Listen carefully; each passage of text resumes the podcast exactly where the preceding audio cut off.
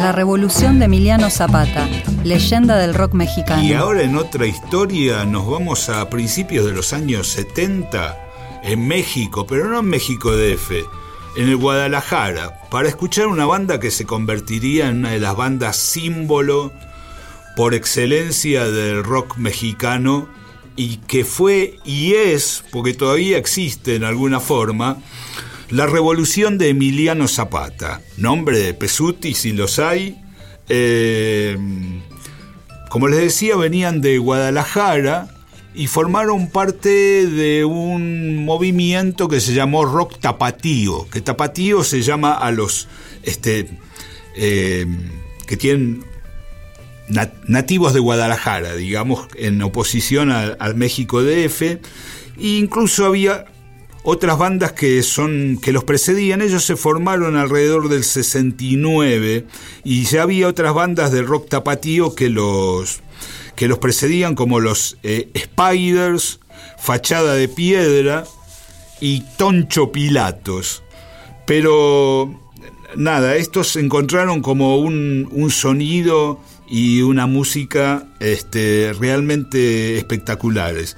Ya desde el nombre eh, se diferenciaban porque justamente había este, muchos nombres en inglés como los Spiders, como Three Souls in My Mind, que después serían el Tree, y ellos se habían llamado de Drugstore, que después este, lo cambiaron a la farmacia, que es de Drugstore en castellano, pero no les, no les convencía, hicieron ahí como un brainstorming y uno dijo revolución y otro dijo Zapata. Y ahí surgió lo de la revolución de Emiliano Zapata y ahí dice mm, su el que podríamos llamar su líder, que es el, el, guitarrista Javier Martín del Campo, que es conocido popularmente en México como el Javis, que dice este, la revolución nos cayó como anilla al dedo. Y luego Zapata, dijimos, Zapata quería tierra y libertad, pues nosotros pedimos terreno y libertad para aventar nuestra música. Bueno, la cuestión que se meten en un concurso de mm, de, una radio eh, importante de su ciudad, de Guadalajara, en 1970, del cual participaron todos estos eh, grupos que les estaba nombrando, más otros que también trascenderían como 39.4, La Quinta Visión, pero ganaron eh, la revolución de Emiliano Zapata y mm, y eso les valió firmar un contrato con la grabadora Polydor, que era una grabadora de las grandes. Eh, la formación, vamos eh, a, hoy a centrarnos en el primer disco, en el disco debut de la revolución de Emiliano Zapata, que se llamó así, y que, que bueno, que quedó como un clásico de clásicos del rock mexicano, latinoamericano. Además fue la primera banda mexicana. Ahora les voy a contar este cuando anuncie el tema. Primero vamos a decir este los integrantes de esta formación, la primeriza. Eh, eran Antonio Cruz en batería, Oscar Rojas, el cantante, tipo muy importante que falleció hace algunos años, que era el otro líder junto al Javis. Eh, como les decía, bueno, Javier Martín del Campo en guitarra, Carlos Valle en guitarra y flauta y Francisco Martínez en el bajo. Ellos son los que graban este disco increíble de 1971 que fue eh, precedido por dos singles que se convertirían, yo creo que hasta hoy, en los dos temas más característicos de la revolución de Emiliano Zapata. Después fueron incluidos en el long play también. El primero este, es Nasty Sex, o sea, sexo sucio. Ese fue, ese single fue éxito no solo en México, donde llegó al número uno, sino en Estados Unidos, y eso que está cantado en inglés con bastante acento mexicano, pero parece que a los, a yanquis les, gustó, esa, les resultó como exótica esa, esa pronunciación. En varios países de Europa y en varios países de Latinoamérica fue hit este tema este, que mezclaba un poco el rock de garage con algo de psicodelia y curiosamente para ser un hit internacional duraba 7 minutos. No lo vamos a escuchar completo, completo, pero vamos a escuchar su parte fundamental, la revolución de Emiliano Zapata y Nasty Sex.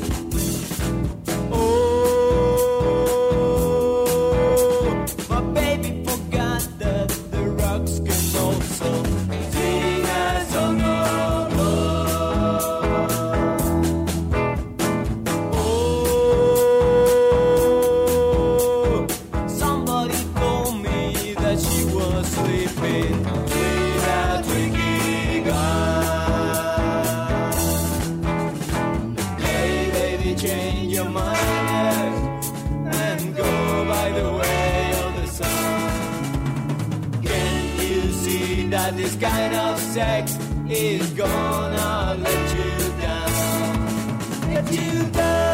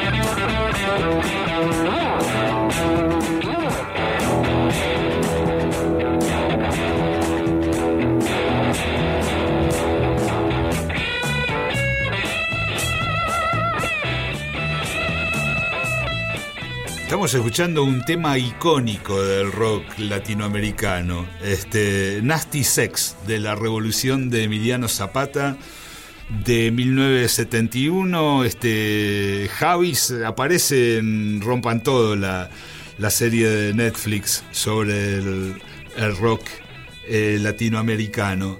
Eh, la historia de de la revolución de Emiliano Zapata es bastante increíble. En el 72 editan eh, su segundo disco que se llama Nada del hombre me es ajeno, entre paréntesis, la verdadera vocación de Magdalena, porque era en temas que habían sido compuestos para la banda de sonido de una película que llevaba ese título. Después pasa algo muy extraño. Ellos no participaron del festival este, de Avándaro, ese famoso festival de México que determinó que el rock fuera prohibido en México, etc. Una de las estrellas fue Three Souls in My Mind, que ya vamos a hablar de ello. Este, porque en ese momento estaban en pleno éxito y tenían otros compromisos, entonces no pudieron llegar. Pero cuando viene toda esa... no pudieron presentarse, digamos. Cuando viene toda esa prohibición del rock en México, ellos no tienen mejor idea que convertirse en un em, grupo de como de balada romántica, esa onda, los pasteles verdes. Em, según el Javis, el grupo tenía el mismo manager que el grupo indio, quienes se dedicaban exitosamente a la balada romántica, razón que los convenció a, tomar ese camino. Eh, lo increíble que en esta, en esta encarnación de la revolución de Emiliano Zapata como banda de romántica, digamos, tuvieron más éxito todavía que cuando eran este, un grupo de rock. Después eh, se empezó a reivindicar ya en los años 2000 mucho la banda original y entonces vuelven al rock. Este, ya con la gente los conocía simplemente como la Rebo. Entonces ellos decidieron ponerse simplemente la Rebo este, cuando, cuando regresan y mm, hacia el año 2009 graban un disco que se llama La Rebo, que tiene algunas regrabaciones de, sus éxitos y temas nuevos. Y, nada, siguen este, hasta, hasta la actualidad, se presentaron en el festival este, Vive Latino, participaron de mm, de un festival llamado Íconos del Rock Tapatío, este, invitado por la revista Rolling Stone de México. Eh, el Javi junto a Alex Lora del Tri y Javier Bati son como, siguen siendo hasta, hasta la actualidad como los personajes más eh, representativos ¿no? de, del rock mexicano. Y hablando de cine, también el cine colaboró mucho a la revalorización de, de este grupo, de la Revo, o la Revolución de Emiliano Zapata, como quieran, porque Alfonso Cuarón, capo total, este, los incluyó en dos bandas de sonido de dos de sus películas más conocidas. Una es Y tu mamá también, que es del 2001, en la que incluyó Nasty Sex, el tema que escuchamos recién, como parte del soundtrack. Y más recientemente, en una película que se llama Roma, donde se incluyó el tema Ciudad Perdida, que ganó un Oscar, ese, esa película Roma sobre los suburbios este, interminables de, del México DF, que es como una, una mega villa miseria. Em, también eh, se estrenó en 2019 un largometraje documental sobre eh, la revolución de Emiliano Zapata que se llama La Rebo, Sing a Song of Love, que eran los versos con que terminaba este tema que escuchábamos recién, Nasty Sex. Es un film de José Leos y Ricardo Sotelo, que cuenta toda la historia de este grupo. Así que bueno, ahora vamos a concluir eh, esta revisión. Hoy escuchamos solamente el primer disco. Ya vamos a ir con, con el segundo y con las cosas más recientes de La Revo que siguen hasta ahora y es más, cuentan en sus filas la formación actual con un baterista argentino, cuando no. Eh, entonces vamos a escuchar su segundo single, Ciudad Perdida, que también tiene un título en inglés que es Shit City.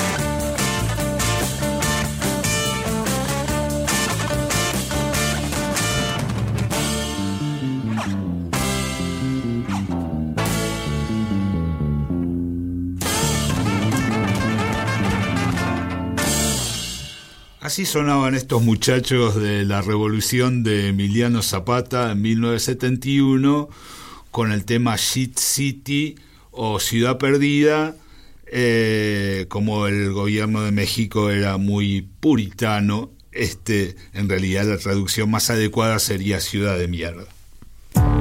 Otra historia. Otra historia. Por Nacional. La radio pública.